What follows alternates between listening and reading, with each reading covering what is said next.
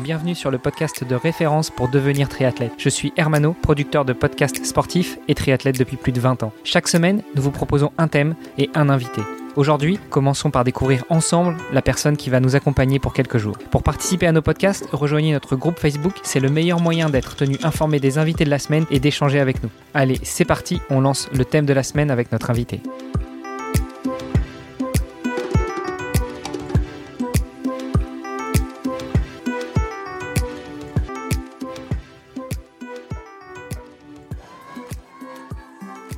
Salut les sportifs, c'est Armano et vous êtes dans le premier épisode de la semaine où nous recevons un invité. Vous êtes sur le podcast Devenir triathlète et à mes côtés, j'ai toujours mon ami Olivier de Scooter. Salut Olivier. Salut Armano. Et notre invité de la semaine, monsieur Stéphane Leca, une recommandation de David Holderbach que nous avons reçu il y a quelques semaines. Stéphane, je suis enchanté de te recevoir sur le podcast. Bonjour. Bonjour Armando, bonjour Olivier.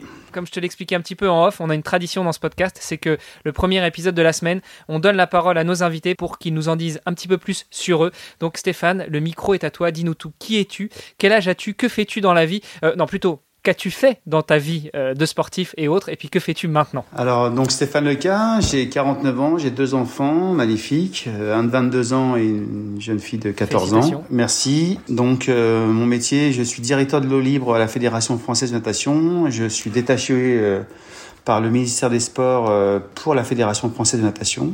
Ma mission, c'est euh, de gérer le très haut niveau, l'accession au haut niveau et tous les aspects du développement de, cette discipline-là, qui est l'eau libre. Euh, je suis en mission sur, cette discipline depuis mars 2013. j'ai eu un passé d'athlète de haut niveau dans cette discipline où j'ai été champion d'Europe, médaillé d'argent, médaillé de bronze également au championnat d'Europe. J'ai été troisième au championnat du monde en 2001 et j'ai gagné environ, je crois, 18 étapes Coupe du Monde. J'ai gagné trois fois la Coupe du Monde au général. J'ai eu la chance de gagner quatre fois la, Santa Fe Coranda, qui est la course euh, la plus connue au monde. Euh, et je suis toujours détenteur du record euh, de la traversée du lac Saint-Jean, qui est une course très connue dans le monde entier. Ça fait, ça fera 22 ans cette année parce que malheureusement, elle ne pas organisée cette année. Voilà, j'ai une belle carrière et aujourd'hui, en fait, je suis lancé à fond sur les Jeux Olympiques pour la préparation des Jeux Olympiques. Et même si le développement est important et on l'oublie pas, et j'ai toute une équipe autour de moi qui travaille en fait avec moi euh, sur les différents projets. Pour expliquer à nos auditrices et nos auditeurs,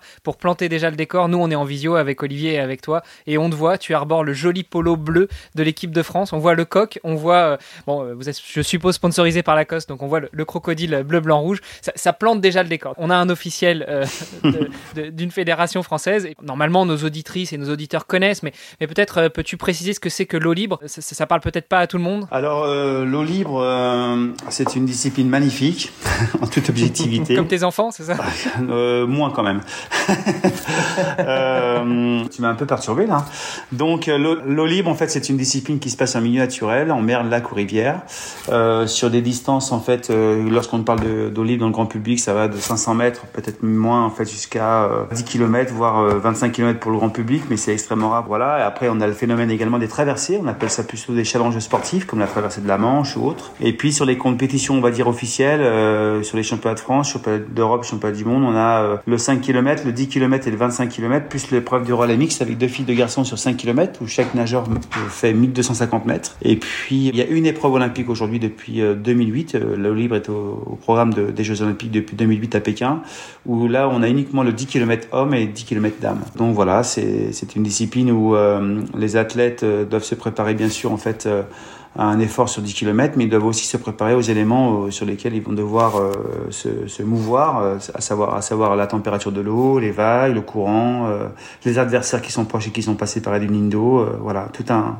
tout un projet. Et du coup, Stéphane, comment, comment est-ce que tu es arrivé à, à, à l'eau libre En fait, finalement, tu as, tu as commencé comment? Tu étais peut-être en, piscine au début, et puis tu t'es, tu t'es dirigé vers l'eau libre, ou bien euh, dès le début, c'était, euh, tu as trouvé ta voie euh, très tôt? J'ai eu un parcours de nageur en bassin. J'étais dans les meilleurs français de ma catégorie. Je me suis aperçu que sur les sur les périodes foncières vraiment importantes, j'arrivais à garder une vitesse élevée par rapport à mes à mes, mes concurrents lorsque j'étais dans ce type d'entraînement. Je je, les supportais mieux et j'étais capable en fait de garder une vitesse importante. Et donc en 1993, il y a eu un championnat de France en France où, auquel j'ai pas participé, mais je me suis dit que voilà, étant donné que sur les périodes foncières j'étais assez assez fort et que j'étais capable d'engendrer les jours et les semaines comme celle-ci, et eh ben que c'était peut-être ma voie.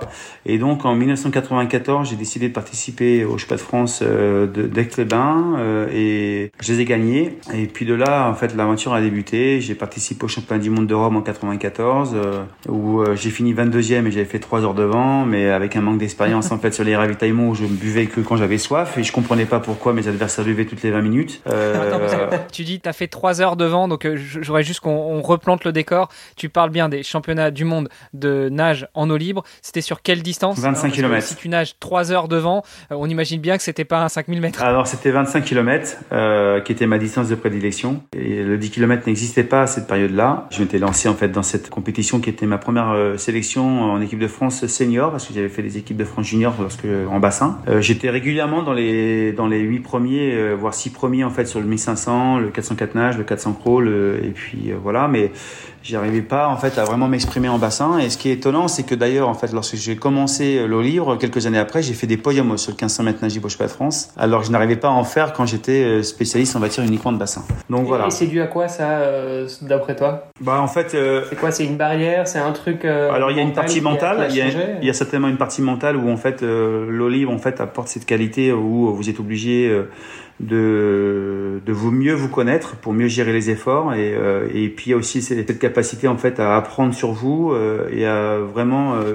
élever les curseurs en fait sur ce que c'est que l'effort. J'avais une organisation assez particulière parce que je m'entraînais quasiment 75% du temps seul à l'INSEP au Centre national. Il n'y avait pas l'entraîneur avec moi sauf un ami qui venait parfois le matin quand il pouvait. Donc je gérais vraiment ma carrière en fait de A à Z. Ce qui peut expliquer après ta reconversion, mais on, on y reviendra dans un autre épisode cette semaine je voulais revenir euh, sur toute ta carrière. Olivier t'a demandé euh, d'où venait cet amour pour l'eau libre.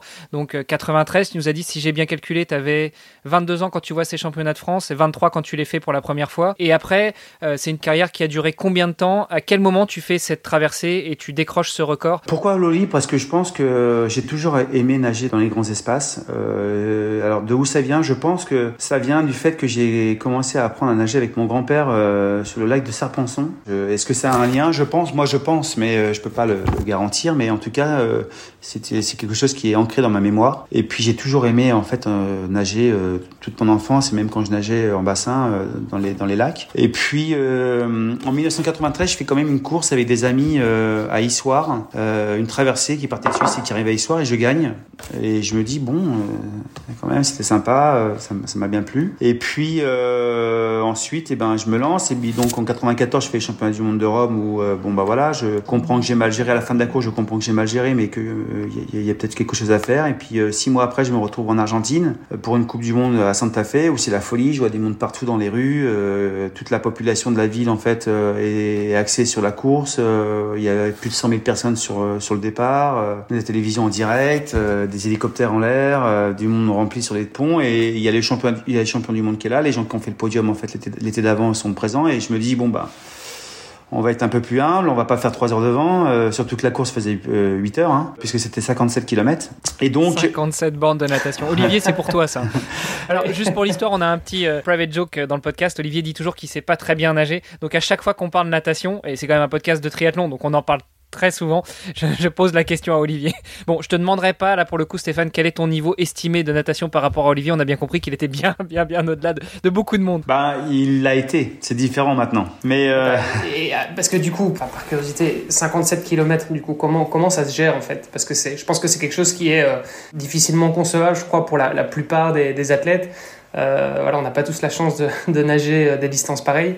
Euh, comment est-ce que ça se gère un, 57 km en fait? Ben déjà euh, ça se gère en se disant qu'au départ on n'a pas 57 km à faire, on est centré en fait sur la sur la compétition, sur ses adversaires, sur soi-même. Euh, l'erreur à faire justement, ça serait de se dire j'ai 57 km à faire. Il faut pas être dans ce temps, il faut pas être dans le kilomètre, il faut être dans, l'action, dans la stratégie. et j'en souris parce que c'est ce qui me plaisait énormément. Et dans l'adversité, dans, dans dans soi en fait, dans le ressenti que l'on a en fait aux différents moments de la course, et justement aller chercher les solutions dans les moments difficiles pour mieux, pour mieux les passer et après, en fait, les bonifier. Voilà, c'est, un peu l'état d'esprit selon moi, hein, mais euh, c'est comme ça que je les préparais.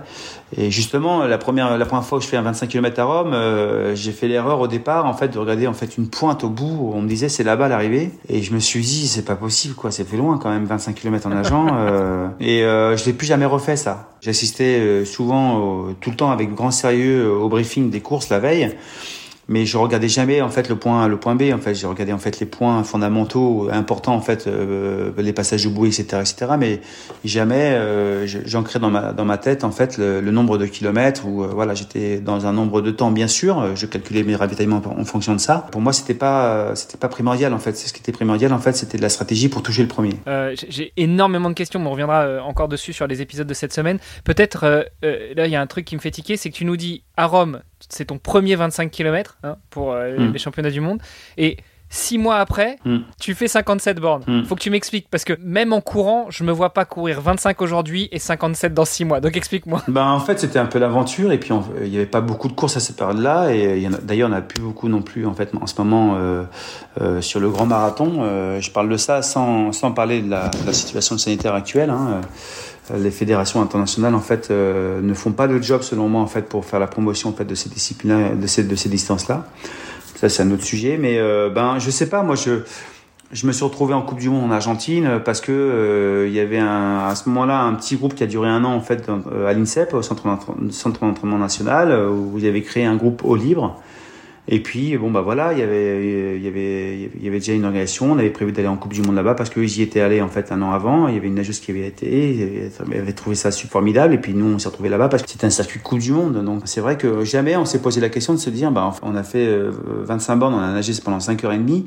Et là, on va devoir nager entre 7 et 8 heures et ça fait quand même 3 heures de plus. Mais on n'était pas là-dedans. C'est le double. Donc 25 bornes, tu mets 5 heures. 57, hmm. c'est plus du double. Et tu, ouais, il y a, y a 25% en plus. Mais déjà, je me suis pas posé la question. Je crois que mon coach non plus. Mais ce qu'il faut savoir, c'est que dans ce type en fait de, de distance, comme un Ironman d'ailleurs, euh, c'est plus en fait, euh, à un moment donné, en fait, c'est bien sûr, c'est de la préparation physique, etc. Mais il y a quand même une grosse part de mental aussi. Donc, euh, on peut pas au quotidien euh, faire 8 heures, 9 heures de sport, c'est pas possible parce que le corps en fait est pas fait pour ça. Et déjà, il est pas fait pour faire 5 heures et on le fait, voire 6 heures parfois. Mais ou alors on peut faire 8 heures, mais sur une période donnée, pas pas toute l'année. Et voilà, en fait, donc on est plus sur une action mentale. Et puis il y a aussi quelque chose en fait qui est la loi de la vie en fait, c'est qu'il y a des gens qui sont capables de faire des choses que d'autres ne sont pas capables. Moi, je dis souvent le, le challenge de sa vie, c'est de trouver dans quoi on est expert. Et une fois qu'on l'a trouvé, on peut avoir une vie sympa. La plus grande des difficultés, c'est de trouver dans quoi on est expert. C'est de trouver son expertise. Bon bah écoute, moi ce que je vous propose, c'est qu'on revienne justement demain sur ton expertise et puis comment t'es passé de cette expertise en tant que sportif à ton expertise d'entraîneur, de manager, enfin de détaché par le ministère des Sports euh, auprès de la fédération euh, nationale de la fédération française de natation. Oula, c'est c'est difficile. À demain. Super. À, demain. Ciao. Vous avez apprécié nos échanges Alors n'hésitez pas à aller sur Apple Podcast, laisser un commentaire, passer faire un petit tour sur les différents réseaux sociaux, taguer notre invité dont on remet toutes les coordonnées dans les notes de cet épisode et n'hésitez pas à venir faire un petit tour sur notre groupe Facebook, c'est le meilleur moyen d'interagir avec nous et d'en savoir un petit peu plus sur les actualités multisports du moment. Je vous donne rendez-vous demain pour un nouvel épisode. Salut les sportifs alors, euh, l'eau libre, euh, c'est une discipline magnifique, en toute objectivité. Comme tes enfants, c'est ça euh, Moins quand même. Ah, euh, Attends, on n'a pas encore parlé de ton épouse. Ah ben, je suis divorcé, donc euh, là, tu viens de faire une belle bourde. mais bon, par contre, j'ai une chérie qui est, par contre, j'ai une chérie qui est magnifique, y a pas de problème. Ah, bon, ça. Mais euh, non, mais ce que je, je, je tu m'as un peu perturbé là. Donc, l'eau libre. L'eau libre, en fait, c'est une discipline qui se passe un